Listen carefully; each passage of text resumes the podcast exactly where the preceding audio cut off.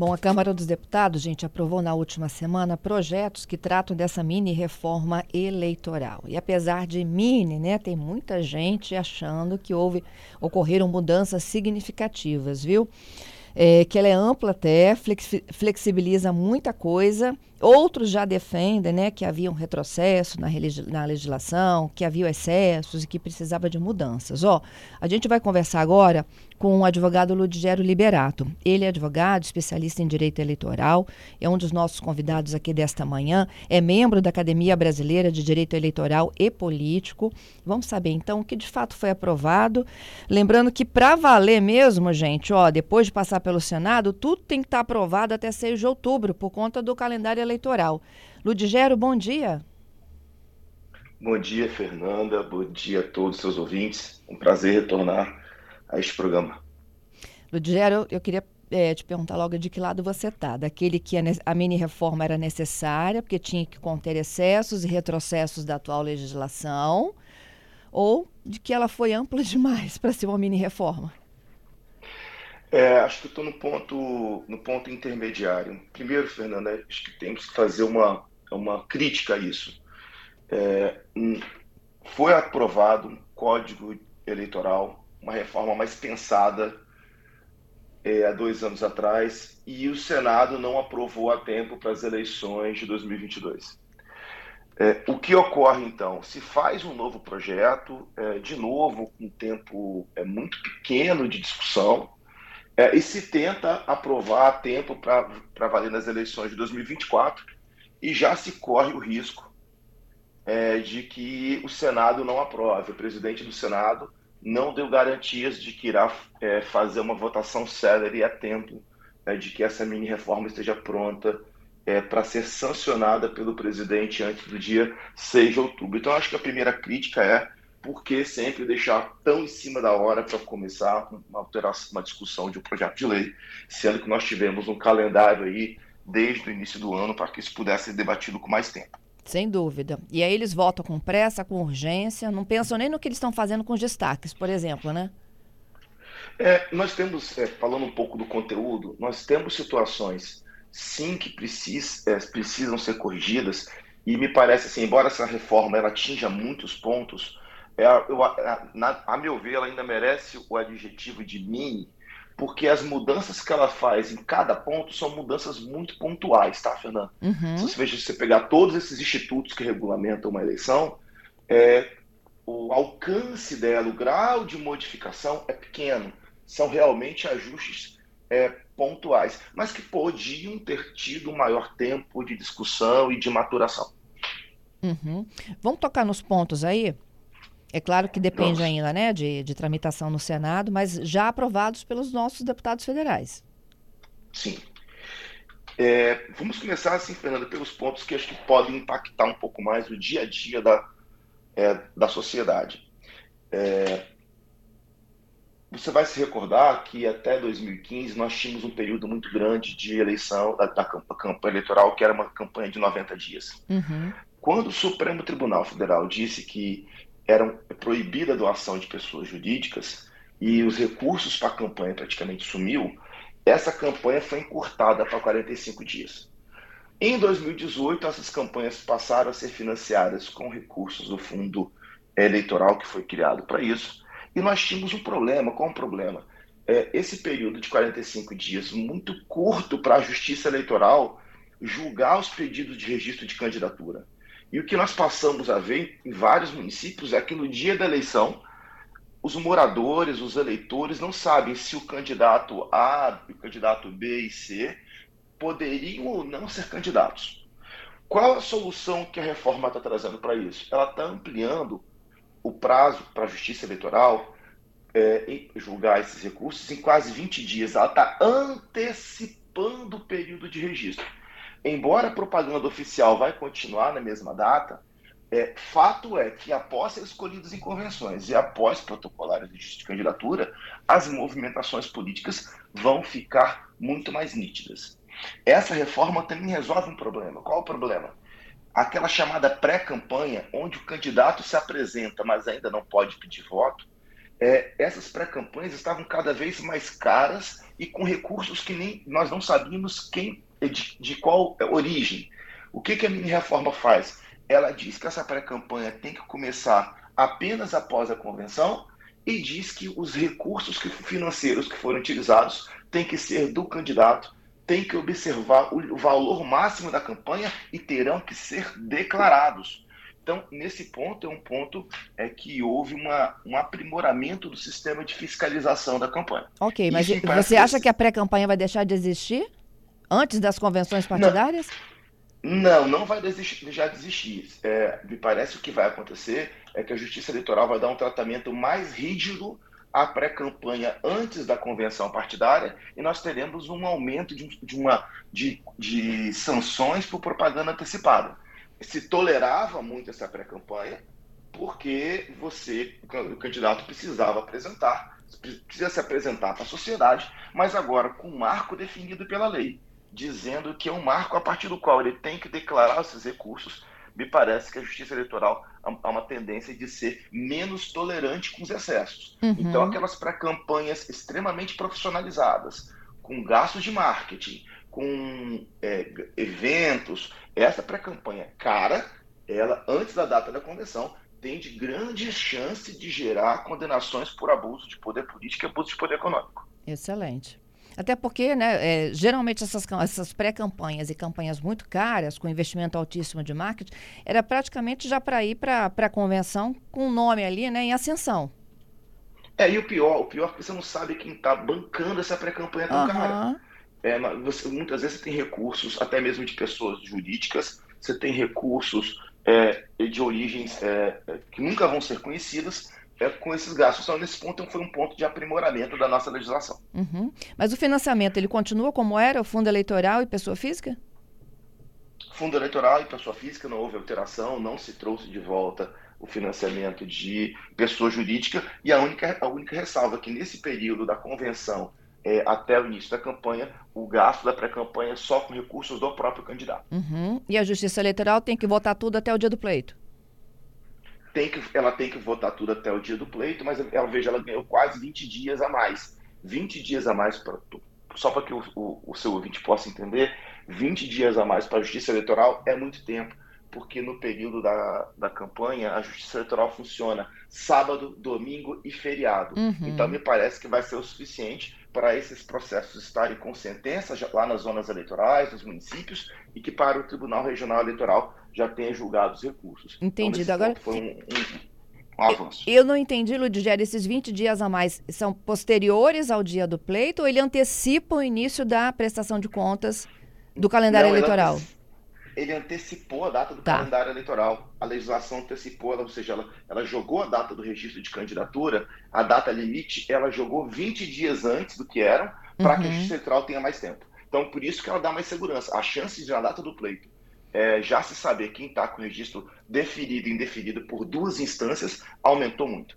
Excelente. Vamos para o próximo.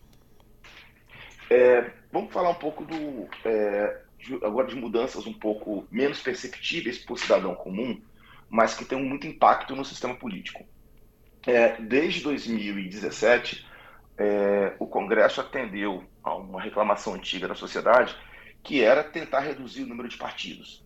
E foi criada uma cláusula de desempenho que está sendo é, é, aumentada é, a cada eleição de presidente, foi começou em 2018, foi aumentada em 2022, vai ser aumentada de novo em 2026 até chegar ao ápice em é, 2030. Uhum. E nesse, nesse processo, até para amenizar um pouquinho o rigor, se per permitiu a criação das federações partidárias, que são essa união de partidos, é, para que os partidos tivessem tempo de se acomodar.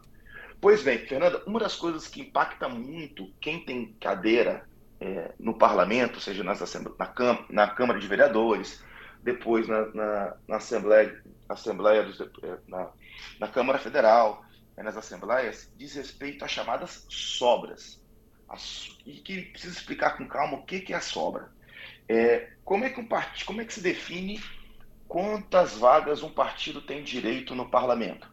Se pega o total de votos válidos e se divide pelo número de cadeiras. Então vamos imaginar que num município qualquer se tenha 150 mil eleitores, 150 mil votos válidos e 15 vagas de vereador.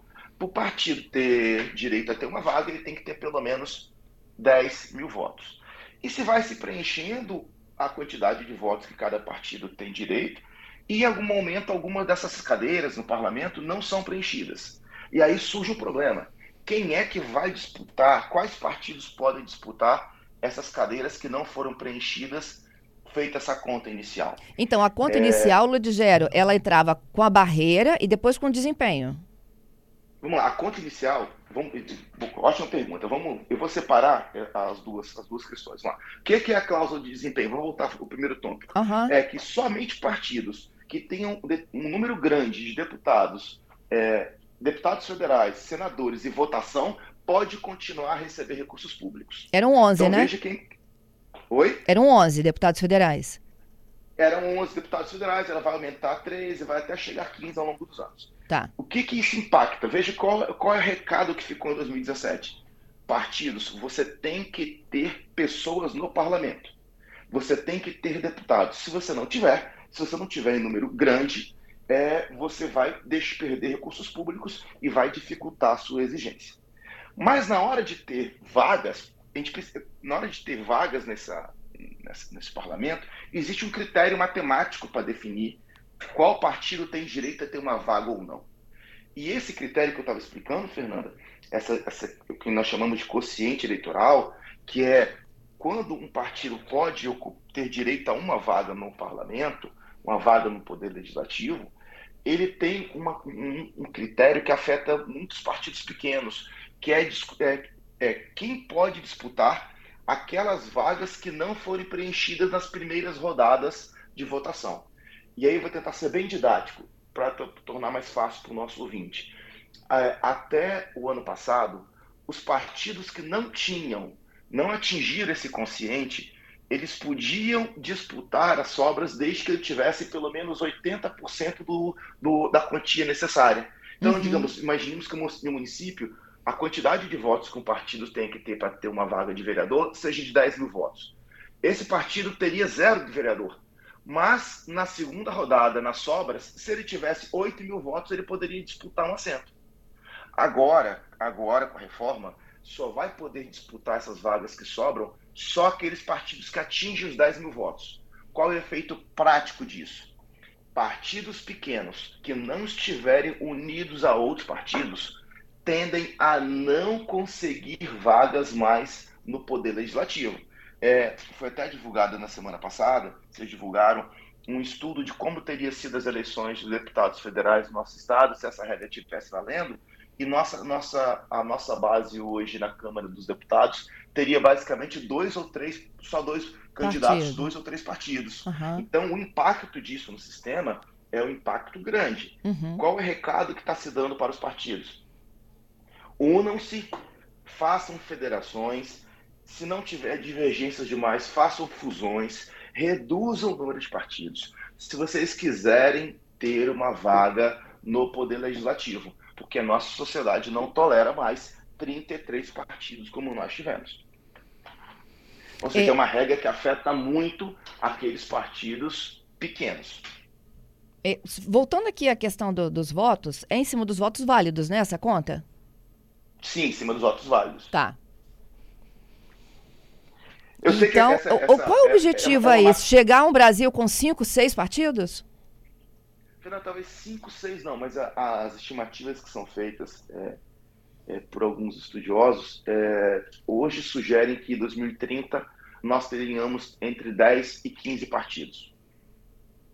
Se essas regras não forem alteradas, de 10 a 15 partidos. O que acho que já dá um cenário, o, o, vai permitir que o nosso eleitor consiga identificar qual partido é de centro-direita, qual é de centro-esquerda, qual partido é de direita, qual é de esquerda, qual é de direita radical, qual é de esquerda é, radical. Eu acho que nós vamos ter, dentro desse desenho aí, pelo menos dois partidos em cada um desses espectros. Então, é, é, provavelmente devemos ter aí em torno de 10 partidos, 10 a 15 partidos. Isso, sim, no meu ponto de vista, isso é positivo, não? É positivo, porque qual era o problema que nós tínhamos no Brasil? é você não conseguir identificar, ter uma identidade é, partidária, ela faz com que é, a população acabe tendo outros critérios é, de escolha que não sejam critérios é, de ideologia. É importante que o candidato, é, isso que nós temos hoje muito claro, com pelo menos é, dois partidos no Brasil, é importante que a, situação, a população fale: olha, eu eu penso, consigo ver esse partido como muito próximo àquilo que eu acredito como certo. E aí ela possa, assim, até se engajar mais, poder é, investir, investir até nesses partidos, é, poder saber aonde ela gostaria de votar, quem ela gostaria de ser filiado. É um, é um caminho natural que as grandes democracias passaram e que nós estávamos numa situação de completa anormalidade uma, uma situação que nós chegamos, você vai, você vai lembrar, a um determinado político afirmar que o partido dele não era nem de, nem de direita, nem de esquerda e nem de centro. Ou seja, você não tinha um partido, você tinha um partido é, sem ideologia e sem compromisso com, com valores da sociedade. Nossa, e como tem isso? Ludigero, a gente já está se aproximando aqui do repórter CBN, muita coisa para a gente conversar. A gente vai falar da presença feminina, a gente fala da inelegibilidade, esse, é, é, essa discussão imensa aí sobre a lei da ficha limpa.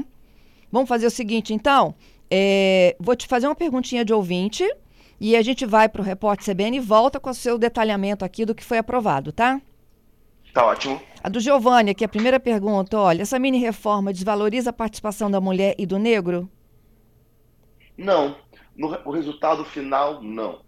Ela, ela adequa é, algumas regras que já estavam existentes com relação à mulher para uma nova realidade que é a existência da federação partidária, uhum. permitindo que você faça investimentos, que a federação faça investimentos, levando, considerando a federação como um todo.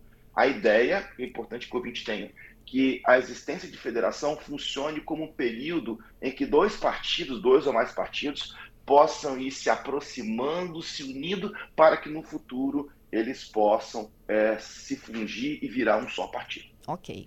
Vamos para o repórter e voltamos já. Vou agradecendo aqui o meu convidado, o advogado especialista em direito eleitoral, Ludigero Liberato.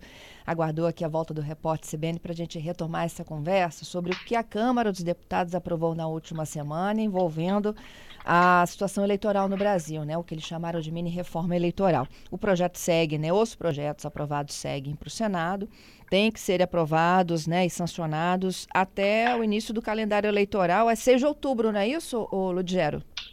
até o dia 6 tem que estar sancionado pelo presidente da República. Para valer para a eleição municipal do ano que vem. Para valer para a eleição municipal, senão somente para a eleição subsequente Isso. de 2026. Bom, a gente falou do Giovanni, né, da participação das mulheres, dos negros. Eh, as, na opinião dele, as minorias perdem, né? Você ponderou aqui. Vamos falar então como que fica essa situação? O Vamos que lá. mudou na é. participação é... feminina, nas cotas? O é, que, que, que, mudou efetivamente? Bom, primeiro ponto é, existia uma, um ponto que, que, vamos falar do ponto que é neutro. É, a, o, o, Tribunal Superior Eleitoral já havia é, reconhecido que a fraude, a cota de gênero, enseja cassação de registros, cassações de diplomas, e a lei está trazendo para a lei algo que era o entendimento do TSE. Então, eles são ponto neutro, porque ele apenas está dando mais segurança, traz, transformando em lei aquilo que até então era uma jurisprudência, então era sujeita a oscilações, agora a tendência é que o assunto fique mais estável. No que diz respeito ao financiamento, é, os partidos, cada partido, tinha que é, lançar pelo menos 30, 30% dos seus candidatos é, mulheres. Uhum. E o que a legislação permitiu agora? Permitiu que dois partidos, quando estão federados, que esses 30% sejam, sejam contados no número total de candidatos da federação e não individualmente em cada partido. E por que, que nós é, entendemos que nesse ponto não há um prejuízo? Porque, veja, Fernanda, é, o sistema tem que estimular os partidos a se unirem, sejam por fusão, seja por federação, para que nós tenhamos menos partidos. Uhum. Quando você quer que dois partidos, dois partidos se unam, você precisa dar a essa federação um tratamento como se fosse um partido só, efetivamente. Então, nesse ponto, me parece que era uma mudança necessária para fazer um ajuste à lei que criou as federações é, lá em 2021, e que não tinha feito essa previsão. É, a mesma coisa diz respeito com o gasto dos recursos é, da, empregado nas candidaturas femininas. E essa é uma discussão um pouco mais profunda, preciso explicar é essa discussão. É, quem é que tem que fazer o emprego do recurso que um partido tem nas mulheres? Quem é que tem que definir? É o diretório municipal, lá no município? É o diretório estadual ou é o diretório nacional que vai definir quais mulheres vão receber recursos? A pergunta é essa.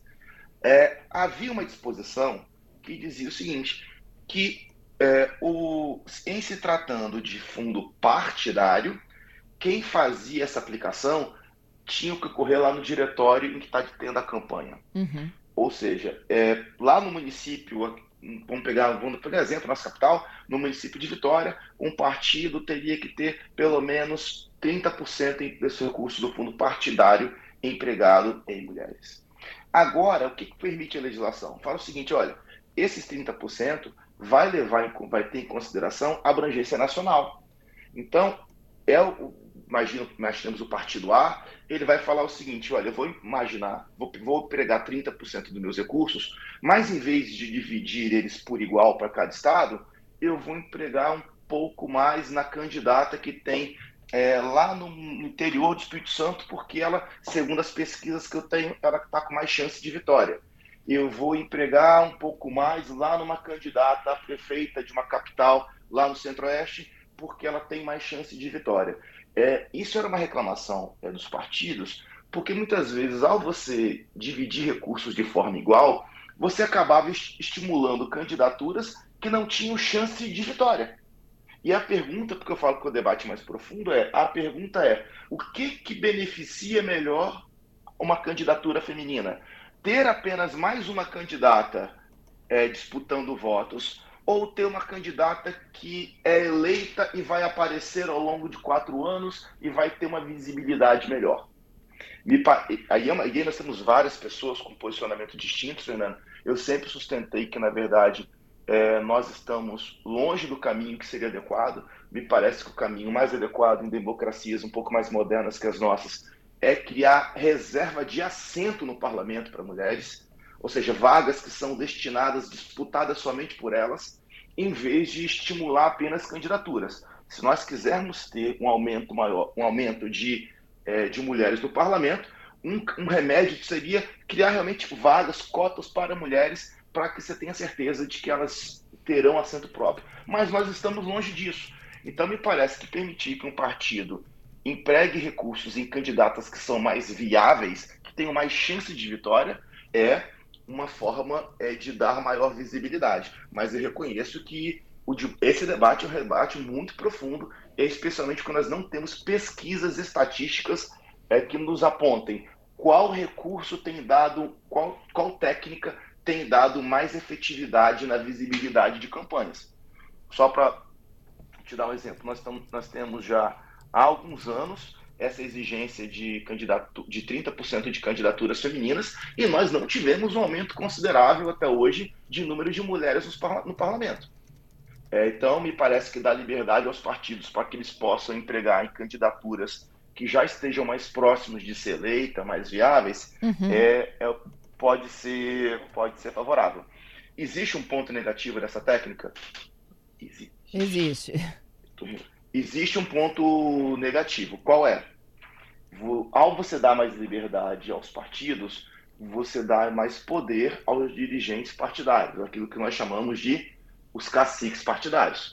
Quando ele tem mais liberdade para empregar esses recursos, infelizmente, você pode acabar permitindo que ele é, favoreça apenas candidaturas que são ligadas ao grupo político dele. Esse é o risco. Então, até aqui nós estamos aqui falando é, de forma muito técnica, então nós temos que mostrar os pontos positivos e negativos. Esse é o ponto negativo e esse é o risco desse modelo que está sendo aprovado. Uhum. Inelegibilidade. Vamos lá. É, Fernanda, é, eu vi muitos, muitos, muitos veículos dizendo que nós estamos é, flexibilizando o prazo de inelegibilidade é, mas o, o, leitor precisa entender que, na verdade, o prazo de elegibilidade agora está passando a ter um número certo e preciso. O que, que aconteceu com a lei é, da ficha limpa? é, qual foi a principal mudança trazida pela lei da ficha limpa? Ela disse o seguinte: é, em diversos casos, quando a inelegibilidade depende de uma decisão, essa decisão não precisa esperar o, o trânsito julgado, ou seja, acabar todos os recursos para que a inelegibilidade é, comece a produzir efeito. Basta uma decisão de segunda instância, uma decisão de órgão colegiado. Então, é, quando tem uma decisão colegiada, o, o cidadão, o candidato que foi condenado, já está inelegível. Qual é o, o problema do que, que, ficou naquela época? Até quando, quando dura essa inelegibilidade? Do jeito que está hoje. Ela dura durante o tempo que ele estiver recorrendo. Depois, ele começa a cumprir a condenação, ela dura ao longo da condenação inteira, e depois ela dura mais oito anos após a condenação. Na prática, hoje nós temos pessoas que estão mais de 20 anos inelegíveis. E aí nós temos um descumprimento de tratados internacionais do qual o Brasil faz parte. Porque é, uma inelegibilidade de 20 anos é um prazo exagerado e desproporcional e muito além do que o próprio legislador queria criar. Qual foi a, o aumento feito pela, pela emenda pela lei da ficha limpa? Foi aumentar a elegibilidade de um prazo que era de 3 para 8. Nunca houve mesmo intenção do próprio Congresso de que alguém ficasse inelegível por 15, 20 anos. Você veja, a nossa sociedade ficou, ficou chocada com, com, com o caso do Deltan, quando nós vimos que a lei da elegibilidade produziu diversos excessos. Então, nesse ponto, quando a, a reforma está dizendo que o prazo de oito anos começa a contar do dia em que o candidato começa a sofrer inelegibilidade, ela está correta. Ela está tirando o excesso. Tá, pessoal? Oito anos contado a partir de quando? A partir do primeiro dia em que você já não puder mais disputar. Mas em condenação em segunda instância, não é isso? Isso. A, a, qual é a regra que está ficando agora? a partir do dia que você não pode mais disputar porque você está inelegível, começa a contar os oito anos. Tá, mas inelegível em primeira gente... instância ou segunda instância? Não, ele só fica inelegível é, a partir da decisão de segunda instância. Quando era inelegível na primeira instância, não tinha dúvida, só contava apenas os oito anos. O problema surgia quando o candidato ficava inelegível com a decisão de segunda instância, continuava a recorrer e o fato dele recorrer, na prática, ampliava o prazo de inelegibilidade. O que a legislação está fazendo agora é tirar um excesso e evitar que pessoas fiquem 20, 15, 20, 25 anos inelegíveis, o que é completamente razoável e desproporcional. É, eu não sei se você viu o comentário do Marlon Reis, aquele ex-juiz eleitoral, da, o autor da lei da ficha limpa. Ele disse que, sobre esse aspecto aí, né, dos oito anos da inelegibilidade, é, ele, ele diz o seguinte: inconstitucionalidades chapadas que vão gerar um mar de questionamentos que poderiam ser evitados. Não, mas assim, nesse ponto, eu acho que é, é, houve, até você vai lembrar, Fernando, houve uma decisão do ministro Gilmar Mendes no ano passado, no Supremo, para que fosse feito dessa forma a que está sendo feita agora. Ou seja, que o tempo que a pessoa fique inelegível, enquanto ela ainda está respondendo o processo, enquanto ela está questionando a decisão que a tornou inelegível nas cortes superiores, que esse tempo seja computado. Uhum. É, e só, só que esse voto do ministro Gilmar Mendes acabou não sendo aprovado pelo plenário do Supremo e se voltou essa regra originária. Eu acho que me parece que hoje, é, nesse ponto, se está é, mais corrigindo uma questão pontual é, a partir de que existia desde 2010 e a discussão que a sociedade tem que ter é oito anos, ou seja, duas eleições, é um prazo que parece razoável para alguém ficar fora da vida pública? Ou nós queremos que a pessoa fique fora da vida pública é, por um prazo que é, é, beira a 15, 20 anos? Uhum. Hoje nós temos condenações é, do Brasil é, já na Corte Interamericana de Direitos Humanos, porque nós temos violado um tratado internacional sobre as inelegibilidades, porque o, o que, que você tem entendido? O que, que nós criamos em 2010 viola um tratado do qual nós somos signatários e que faz com que esse prazo seja muito grande. Fernanda, quando, quando você, a gente vai pensar nisso, 20 anos sem poder disputar, sem participar da vida pública, é praticamente o fim de qualquer cidadão. Oito anos sem concorrer, nós já sabemos que já é algo muito difícil para quem, é, quem se tornou inelegível conseguir é, voltar para o cenário. nós temos que vir na, na política, ficar fora dos espaços de poder, explica é, morte da vida pública. É, o caso como nós temos hoje, é, que pode chegar a um prazo extremamente alto, a meu ver, não parece saudável. É sobre isso que é o debate. Se oito anos é o suficiente ou se o tempo que um cidadão ele está recorrendo pode fazer com que o, prazo de inelegibilidade dele seja ampliado. Uhum. Doações por PIX, pessoa física? É a discussão que uh, me parece que a PIX é uma ferramenta, foi adorada pela, adorada pela população, é, foi acolhida pela população, é uma forma de pagamento rápido. Não vejo como isso é, pode dar um pouquinho mais de trabalho nas prestações de contas para identificar o doador, mas não é, um, não é algo que vai trazer um prejuízo é, para é um prejuízo que não vale a pena o teste, tá? Mas é, acaba vale com aquele limite de 10% da renda? Não, não acaba com o limite de 10% da renda, não. É, o que está permitindo é uma ferramenta nova de, de doação. Lembrando que ao cidadão que ele só pode, só pode doar até 10% dos rendimentos brutos dele do ano anterior, senão depois ele vai ser objeto de um processo é, que vai aplicar uma multa nele. Então muita gente não, não presta atenção nisso antes de fazer a doação e depois, quase um ano, dois anos depois, é notificado pela Justiça Eleitoral como réu de um processo para é, aplicar uma multa por doação acima do limite legal. Uhum. O que está uhum. permitindo agora é que, além do DOC e do TED, se faça utilização por meio do PIX, que é um canal extremamente utilizado hoje. Candidaturas coletivas. Fernando, a candidatura coletiva, essa sim é uma, é uma situação que a gente precisa ver como essa experiência vai resultar, porque a nossa legislação está é, tá permitindo uma figura, e acho, acho, que vale a pena explicar o que é isso, o que é a candidatura coletiva. É, é uma situação no qual um candidato, é só ele quem apresenta documentos, ele é o titular do mandato, mas durante a campanha ele diz que ele vai exercer esse mandato com outras pessoas que se apresentam com ele. Então ele diz, ó, essa candidatura é uma candidatura coletiva entre eu e mais duas pessoas, mas o titular do mandato é determinado. É, isso traz uma série de vantagens, mas assim, há pontos ainda é, que, vão, que vão gerar muitas dúvidas. Por exemplo, Fernando, é, uma dessas pessoas que, que você diz que vai te apoiar, que vai fazer parte da candidatura coletiva, pode ser alguém que não pode concorrer porque está inelegível? Hum. A legislação não deu resposta a isso. A legislação não deu resposta a isso. Veja, quem se for eleito, quem é que senta na cadeira, assume o mandato, recebe remuneração, é o candidato principal. Mas esses candidatos auxiliares, se um desses candidatos auxiliares forem inelegíveis, os documentos deles não vão ser apreciados. Os únicos documentos apreciados é o documento do candidato principal. Do registro. É, né? Do registro. Uhum. Mas vejam, é, muito, muito, nós sabemos que existem muitos cidadãos que mesmo inelegíveis têm muito, muitos votos.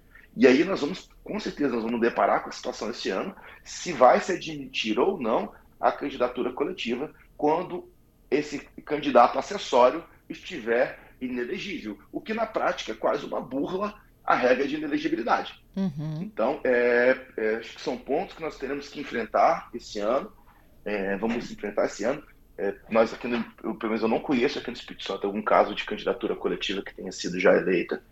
Talvez não, eleita tenha algum registro disso. Eleita não, não me recordo de, um, de algum mandato exercido, exercido de forma coletiva. É, mas são questionamentos que nós vamos nos deparar ao longo da campanha. Por fim, Ludigera, as fake news. Não, o projeto, o projeto em si é, não altera é, a situação é, é, de combate a isso. Nós temos, nós tivemos uma na eleição passada uma, um verdadeiro laboratório, tá, no âmbito do TSE, é, de mecanismos para tentar é, coagir, é, é, tentar diminuir e retirar de forma rápida os casos de fake news. É, mas hoje é, o debate que está sendo travado não foi, não foi abrangido da forma com que deveria pela mini reforma. Hoje o grande debate, Fernanda, é saber, é saber é, até que ponto as plataformas podem e devem agir para retirar conteúdo falso. esse é um grande debate. De quem é a responsabilidade? É do Poder Judiciário? É dos candidatos? Ou as plataformas também podem agir sem ordem judicial? Veja que é um debate muito sério. É, uma plataforma eliminar por ela mesma uma postagem de um candidato, uma plataforma eliminar por ela mesma o perfil de um candidato, é, pode trazer muitos danos durante a campanha e perguntas sobre é, qual a adesão ideológica dessa plataforma é, ao fazer esse controle. E, e a mini reforma está passando está é, passando longe desse tema. Ela faz sim algumas mudanças é, muito pontuais sobre propaganda, tá? Ela afrouxa algumas regrinhas de propaganda, algum, algumas regras que nós tínhamos, mas ela não entra, ela não mergulha nesse tema. Bom, vou finalizando aqui com os nossos ouvintes. Rodrigo diz: olha, na minha opinião, político inelegível por corrupção deveria nunca mais exercer função na esfera pública. É, tem outro aqui, o Robson, me pedindo o seguinte: pergunta para o entrevistado sobre anistia. O Giovanni dizendo que deveriam ter três candidatos no segundo turno para não polarizar né, o segundo turno. E, e, o Henrique dizendo o seguinte: olha, excessos de pré-campanha são decididos pela justiça. É isso? Sim, Alvan. É, a questão da anistia, a questão do terceiro candidato, são questões que a, é, demandariam uma emenda constitucional. Isso não está sendo nem debatido nesse momento, né? O que está sendo debatido no Congresso são alterações de uma lei chamada Lei das Eleições, e uma outra lei, uma outra lei que é uma lei complementar que trata das inelegibilidades. Nós sabemos que essas mudanças mais profundas que exigem alteração da Constituição são lentas, porque precisam de três quintos dos votos da Câmara dos Deputados e do próprio Senado, e isso não, não há previsão de ocorrer. É, os excessos da pré-campanha realmente já eram, já eram é, apreciados pela Justiça Eleitoral, mas ainda sem uma regra sobre, sobre clara sobre se esses gastos deveriam, deveriam ser declarados ou não. Então, me parece que nós ganhamos em transparência na em reforma ao dizer que esses gastos têm que ser declarados e permitir um maior controle. Ludigero, muito obrigada, viu, pela sua participação aqui conosco. Ainda tem muito debate chegando, né? Agora no Senado. Temos, temos muito debate, Fernando. Eu que agradeço o convite para retornar ao seu programa, um programa sempre muito informativo. E, e me coloco à disposição é, se alguma dessas mudanças eventualmente chamar a atenção mais do eleitorado, a gente pode voltar aqui para falar de uma mudança que gerou mais dúvida, mais pontual, que a gente consegue aprofundar um pouco mais o debate. Eu peço até desculpa se não tiver conseguido transmitir de forma muito clara todas essas mudanças, são mudanças muito abrangentes, é, mas agradeço de novo o convite por poder é, ajudar a clarear um pouco essas dúvidas. Eu é que agradeço, viu, a sua gentileza, a sua disponibilidade. Até uma próxima, hein? Até a próxima, Fernanda. Um abraço a todos. Um abraço.